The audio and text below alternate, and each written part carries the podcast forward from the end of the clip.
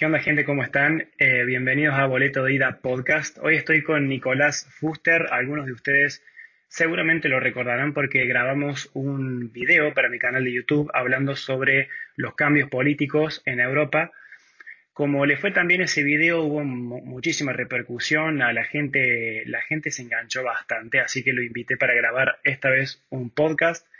Em, esta vez vamos a hablar sobre todo el contexto general tipo macro de todo lo que está pasando en Europa. Están pasando un, montón de cosas y por ahí como que el escenario geopolítico se pierde bastante, entonces quiero que Nico nos ayude un poco a entender qué cuernos está pasando.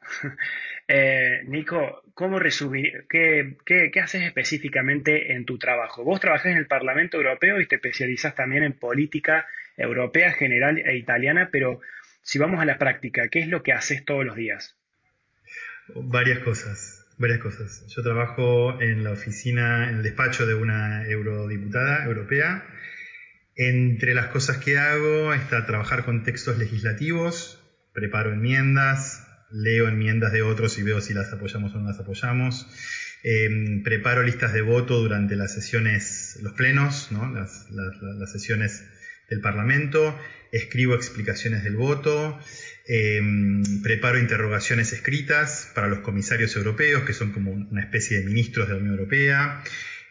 a veces tengo que escribir también em, discursos, tengo que asesorar a la eurodiputada sobre diferentes cosas, por ejemplo, votos, eh, apoyar o confirmar eh, cartas de otros, de otros eh, europarlamentarios, em, reunirse con, con lobistas, participar en eventos, Después también, ¿qué más? Preparo briefings y reportes sobre todo tipo de, encuentros. Eh, y también me ocupo de la comunicación, crear contenido para, redes sociales y otras cosas más generales como responder correos electrónicos. Y, eh, en fin, eso. Esas son algunas de las cosas que hago. Bien, em, quiero empezar por el escenario más macro. Eh, todos estamos al tanto de la situación caótica en Europa, que está pasando de todo, hay una guerra, hay confusión, mucha incertidumbre. Entonces, ¿cómo describirías vos la situación resumidamente en la que se encuentra el continente europeo hoy y hacia dónde está virando? Es decir, ¿qué, qué nos depara en Europa? Bueno, a ver, eh, voy a tratar de, responder de manera, de manera resumida. Eh, hay dos dos desafíos muy importantes en la política en el mundo en este momento. Eh, y estos dos desafíos están muy presentes en, Europa, especialmente en los países desarrollados, Europa Estados Unidos. Uno se llama ambiente y el otro se llama tecnología.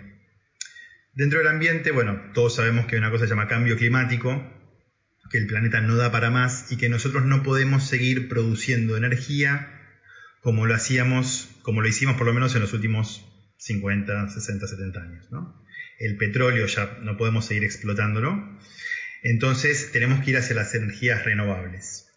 Como las energías renovables no están tan desarrolladas todavía para producir la cantidad de energía que nosotros consumimos, todo el mundo, especialmente en los países desarrollados, hay una cosa que se llama energía de transición, que es el gas.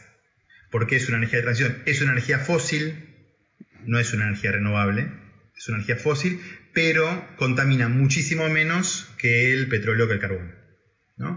Entonces, en este momento, el gas, estamos todos tratando de usar más gas para usar menos petróleo, entonces el gas vale más, ¿no? Cuando es un bien más preciado, vamos a, a poner en estos términos.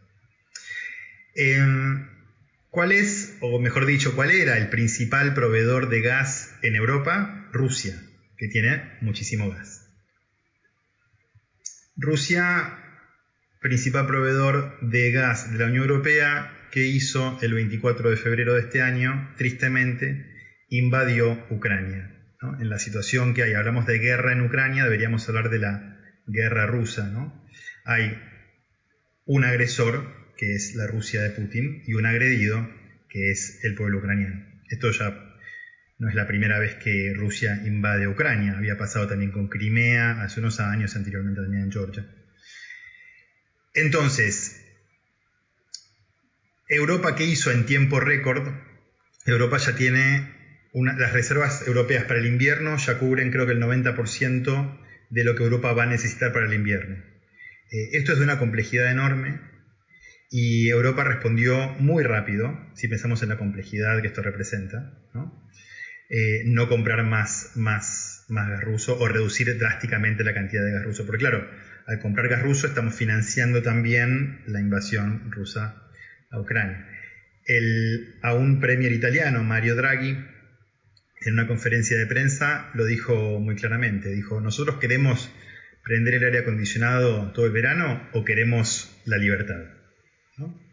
Claramente él no se refería al pueblo italiano, pero, pero sí es cierto que si Europa permite que, o sea, Ucrania no forma parte de la Unión Europea, ¿no? Pero Ucrania tiene muchas fronteras con la Unión Europea.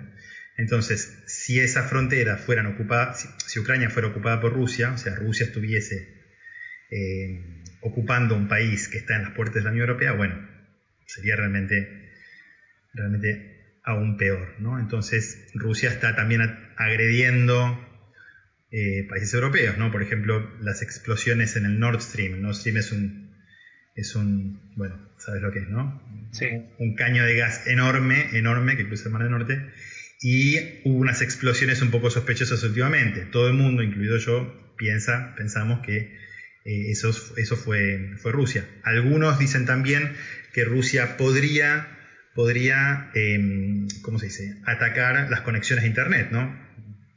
Internet llega a donde estoy yo, que es en Bruselas, a donde estás vos, que es en Italia, llega a Buenos Aires y a Córdoba también, a través de unos, unos cables gigantes que conectan todo el mundo. Y esos cables están en el fondo del mar, ¿no? Cruzan el mar. En Argentina llegan por las Toninas, si no me equivoco, en, en la costa atlántica.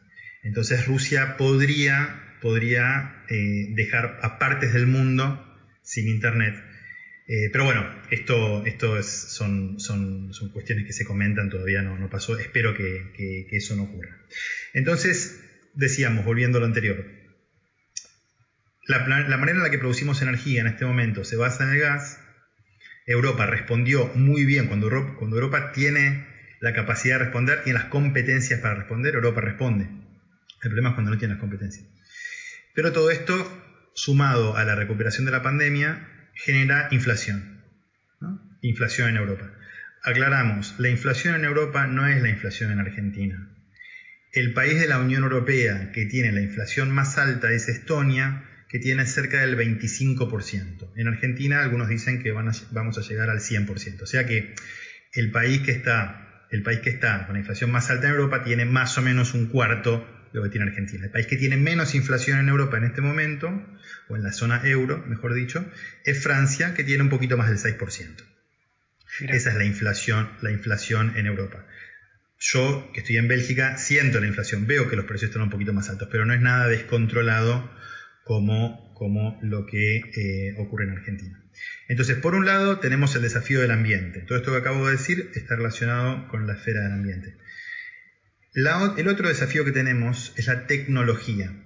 La tecnología se está desarrollando a eh, en una velocidad enorme, enorme. Si nosotros pensamos en otras revoluciones industriales del pasado, hubo muchísimos trabajos que se perdieron, hay trabajos que ya no existen. No estoy hablando de 1800. Me refiero, no sé, ¿vos cuántos años tenés, Conrado? 29. Maldito joven. Bueno, yo tengo 36, un poquito más. Cuando yo era cuando yo era chico no, cuando yo era chico ya no había, pero unos años antes, digamos, o quizás cuando, yo nací, había operadores telefónicos, personas que vos levantabas el teléfono, hablabas con el operador y el operador te comunicaba con quien querías. Y los operadores telefónicos ya no existen más, es un trabajo que se extinguió porque ahora tenemos WhatsApp y, bueno, previamente porque los teléfonos, eh, las conexiones de teléfono funcionaban mejor. Hay trabajos que están yendo a la extinción natural, por ejemplo, los cajeros de los supermercados. Yo viví un tiempo en Ámsterdam, en Ámsterdam por cada cuatro cajeros personas, digamos, había 20 cajas, quizás 20 no, un poco menos, 10 cajas automáticas, ¿no? Entonces es un trabajo que de a poco va a ir desapareciendo porque, bueno, porque hay la tecnología, eh, las máquinas reemplazan en muchas cosas a los humanos. En todas las cosas, bueno, no. Las máquinas reemplazan a los humanos generalmente en trabajos no calificados, ¿no? trabajos para los que no hace falta una, calificación eh, universitaria o profesional. Esto quiere decir que, si bien siempre fue importante el estudio, la situación ¿cómo decir?, de la humanidad en este momento, requiere aún más un estudio. Un estudio, claramente, de inteligencia artificial, eh, pero también de, también de ciencias sociales, también de filosofía. Por ejemplo, si vos tenés que programar a un auto sin conductor, ¿no? Para que en el caso de chocar, choque al ciclista que está con el casco, que cumplió la norma, pero se, se protege, o chocar al ciclista que no cumplió la norma y que no tiene el casco y que se puede matar, ¿no? ¿Cómo? Esa decisión es una decisión puramente filosófica. ¿no? Entonces lo que quiero decir con esto, quizás lo estoy complicando un poco porque me enrojo con las palabras, pero lo que quiero decir es que es cada vez más importante estar preparados en este mundo, porque si no, vamos a, terminar teniendo trabajos cada vez peores, cada vez menos, porque va a haber cada vez menos trabajo, porque las máquinas van a reemplazar a los humanos, y, aparte nos vamos a, perder algo hermoso, porque estudiar es algo hermoso. Entonces, de esto el ordenar esta, el rol de la tecnología es, es eh, el papel de la política. Entonces la política tiene que ocuparse de el ambiente y de la tecnología. Bien, entendiendo este contexto, yo quiero eh, me interesa mucho poner en perspectiva todo esto para la persona que va a venir acá a emigrar, ¿no? Que va a venir acá a vivir, a trabajar, a estudiar.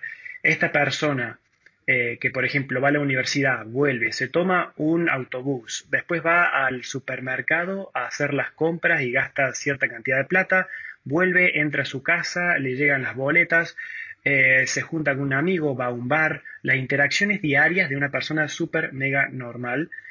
¿Cómo se va a ver afectada esa persona en el día a día con todo lo que está pasando y lo que va a venir en los próximos meses, por ejemplo, lo que se espera?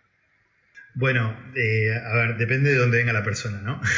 si la persona viene de Argentina, probablemente sienta que, sienta no, se dé cuenta de que la inflación no es, no es la inflación que hay en Argentina. Entonces, si bien en Europa la gente que vive en este momento en Europa comienza a sentirse afectada por la inflación, porque en este continente hay una inflación imperceptible, ¿no? Entonces, claro, los que están quizás donde estás vos en Italia, donde estoy yo en Bélgica, los que están en España, en Francia, Irlanda, Alemania, etcétera.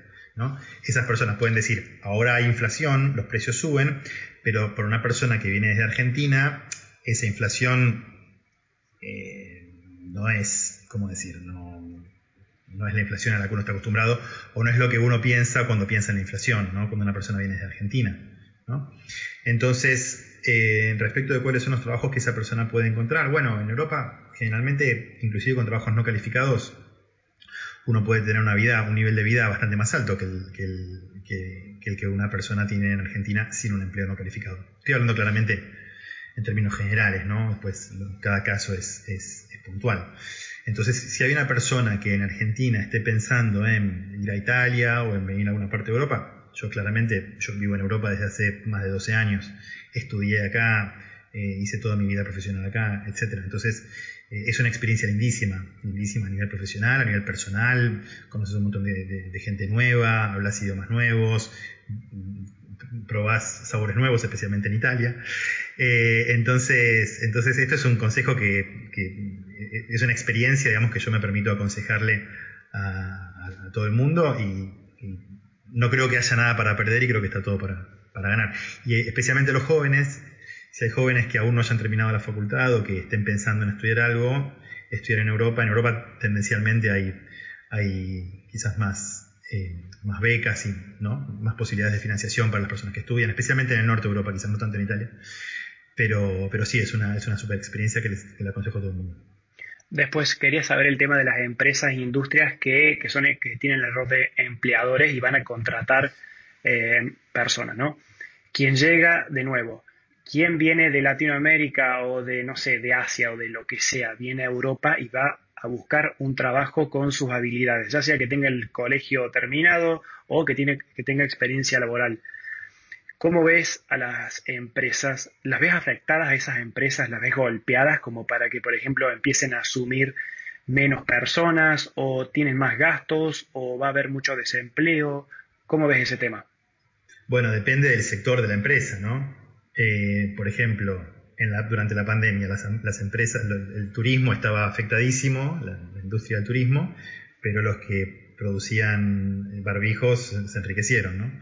Entonces, depende de la, naturaleza de la empresa. Tendencialmente ahora, no obstante la inflación, hay una recuperación, eh, especialmente Italia, comentábamos en la, vez pasada, vos y yo, que Italia en el último año, creo que año y medio, creció más que Alemania, más que Francia, más que Estados Unidos, más que Corea del Sur, más que muchísimos, que el Reino Unido, más que muchísimos países. Entonces esto habla de una, reactivación, eh, una reactivación concreta.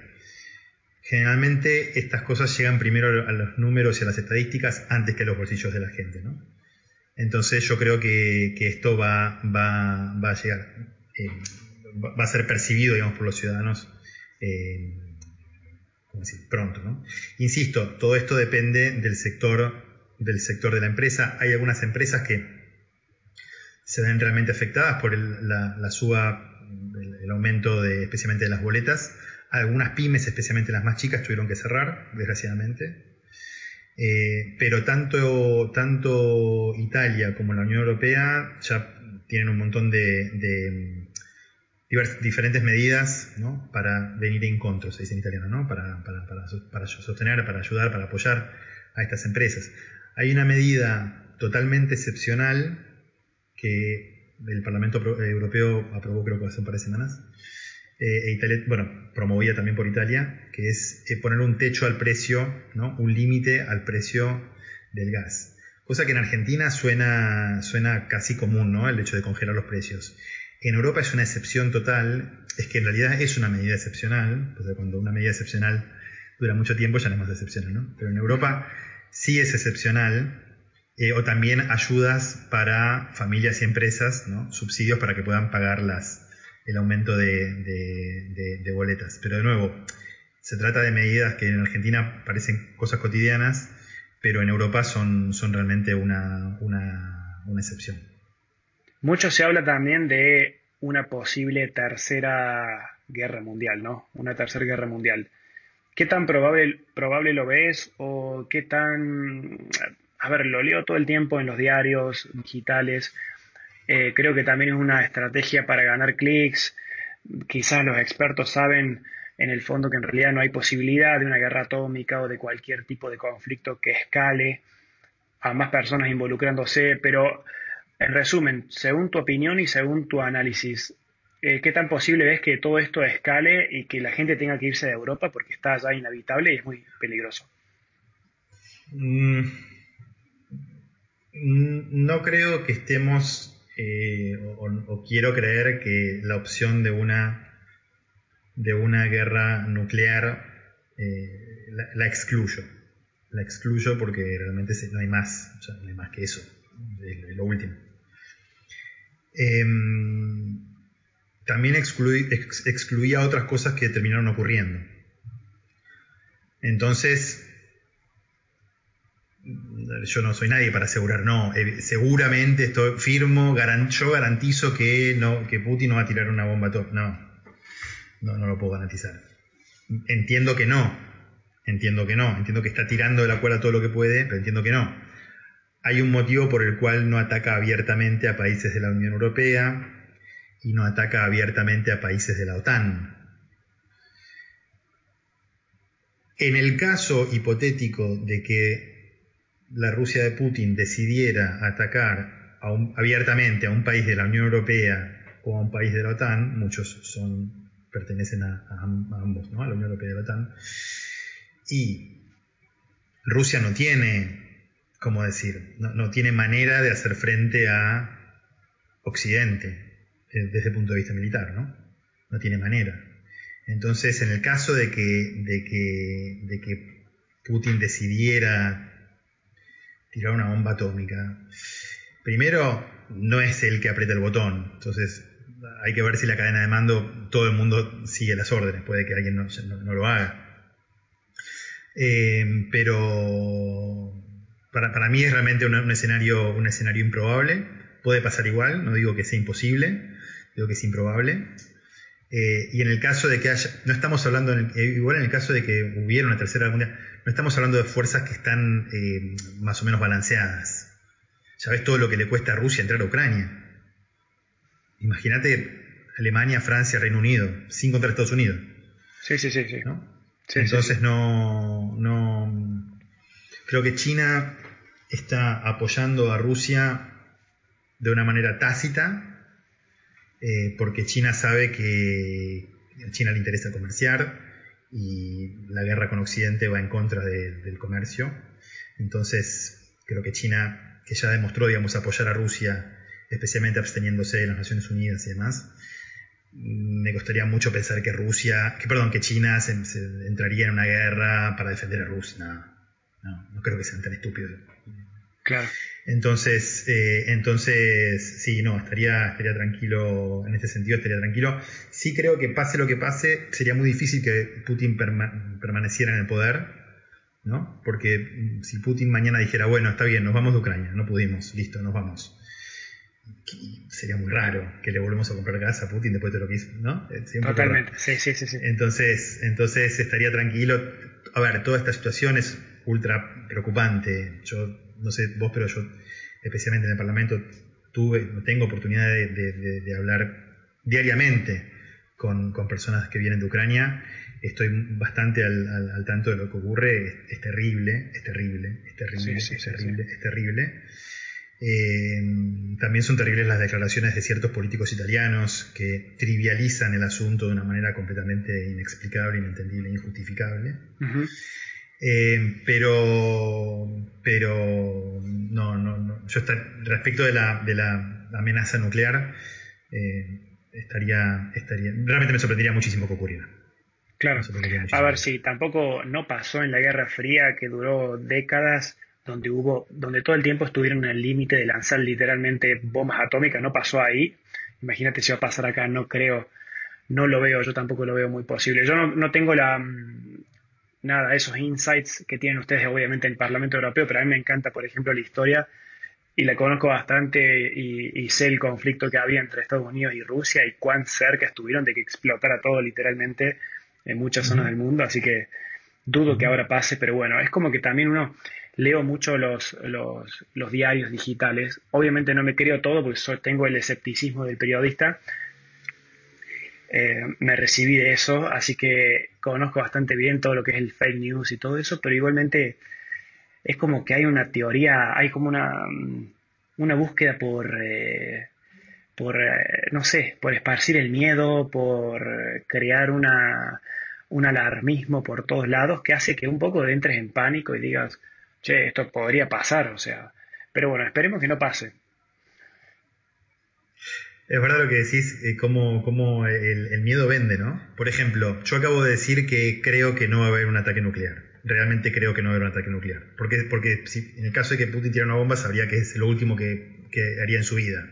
Porque después eh, no, no, tiene chance. Pero si yo dijera ahora que no, que seguramente Putin la semana que viene va a tirar una bomba atómica en Kiev y que después la va a tirar en París y que después eso vendería mucho más y tendría mucho más seguidores. Totalmente, sí, sí, pero, sí, Pero la verdad es que no, no, no, no, es eso lo que yo creo. Realmente creo que no pasa, así que espero que estés contento con los seguidores que tenés, a quien saludamos. Eh, y que vendas un poco menos, pero, pero no, no, no sembrar el pánico en las personas. No, no, totalmente.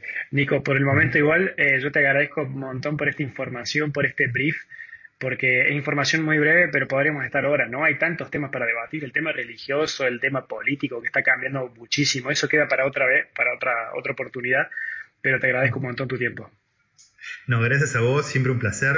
Eh, e invito a las personas que puedan estar interesadas en estos temas a leerme en mi Medium, nfuster.medium.com o seguirme en las redes, Twitter, Facebook, Instagram, Nicolás Fuster, me encuentran muy fácilmente. Perfecto. Gracias, Nico. Buenísimo, un abrazo muy grande.